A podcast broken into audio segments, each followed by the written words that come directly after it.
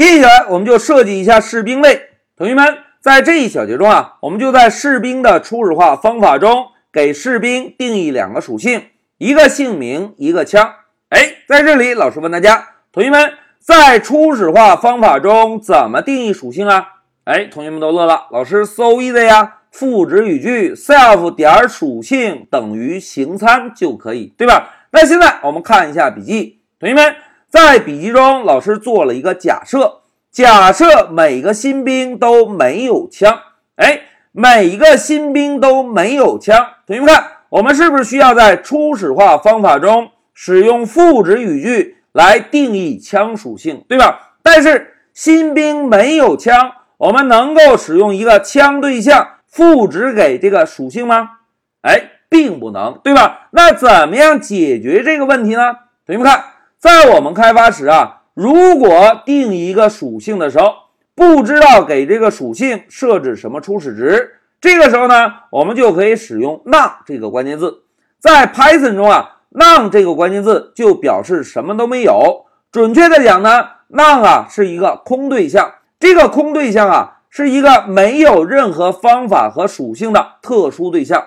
在我们开发时，如果想要定义某一个属性，又不知道给这个属性设置什么初始值，我们呢就可以在赋值语句的右侧使用 none 这个关键字。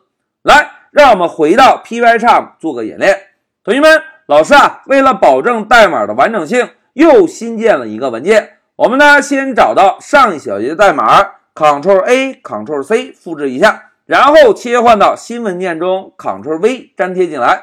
好，粘贴之后，老师啊。就把光标放在三十行，我们先来定一个士兵类。老师写下 class，然后呢，soldier。哎，类名写完之后，我们就使用 define 关键字找到初始化方法。哎，同学们，初始化方法可以通过形参来简化对象的创建，对吧？现在我们看一下类图，士兵有两个属性，一个姓名，这个我们可以当做形参传递，一把枪。哎，新兵没有枪，是不是就意味着我们并不需要为枪来定义一个形参，对吧？那现在我们回到 P Y 上老师啊，输入一个逗号，然后跟上一个 name 的形参。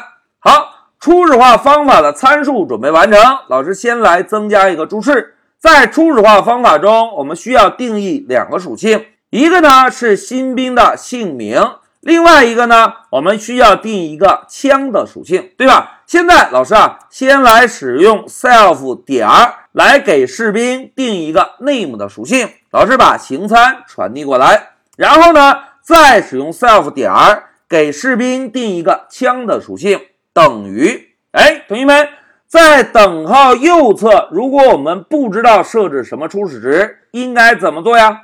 哎，非常好。我们可以使用浪这个关键字，对吧？因为新兵没有枪，老师呢写下新兵没有枪，我们并不能使用其他的枪对象来给这个枪属性进行赋值，所以呢，我们就直接使用一个浪关键字，既定义属性又不设置具体的枪对象。哎，现在初始化方法完成了，同学们，现在老师啊把光标放在代码的末尾。我们来创建一个许三多的士兵，看一看许三多的枪属性有什么特殊的地方。来，老师先写一下注释：创建许三多。老师啊，先给许三多起个名字，许三多。然后呢，调用 soldier 这个类来创建一个士兵对象。老师写下许三多。哎，创建完成之后，我们呢就使用 print 函数，把许三多这个哥们儿。枪的属性做个输出，哎，同学们看，老师敲了点儿之后，是不是已经有枪属性的智能提示，对吧？现在回车，好，输出完成，我们就运行一下程序，走。哎，同学们看，控制台输出了一个 none，这个 none 是不是和我们在初始化方法中指定的值是完全一样的？一个空对象，许三多的枪是一个空对象，就说明许三多现在没有枪。那怎么样让许三多有枪呢？哎，我们啊就在主程序中使用赋值语句，给许三多这个哥们儿设置一把枪。我们呢就把之前一个小节创建的 AK 四十七交给许三多。现在大家看许三多点儿，然后我们找到杠这个属性，然后呢用赋值语句把 AK 四十七交给许三多。现在我们再运行一下程序，走。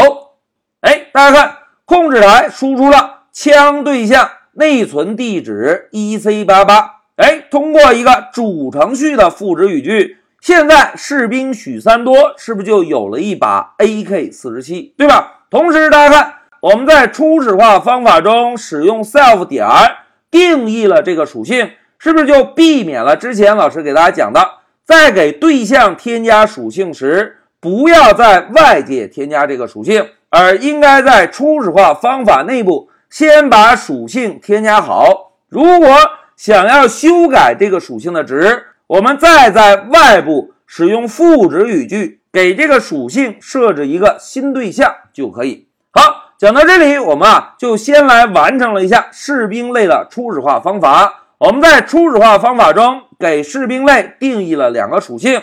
同学们，在这一小节，大家务必要印象哦，在我们定义属性的时候，如果不知道设置什么初始值。在赋值语句右侧可以怎么样？哎，我们可以使用 none 这个关键字，暂时只设置一个空对象。好，讲到这里，老师先暂停一下视频。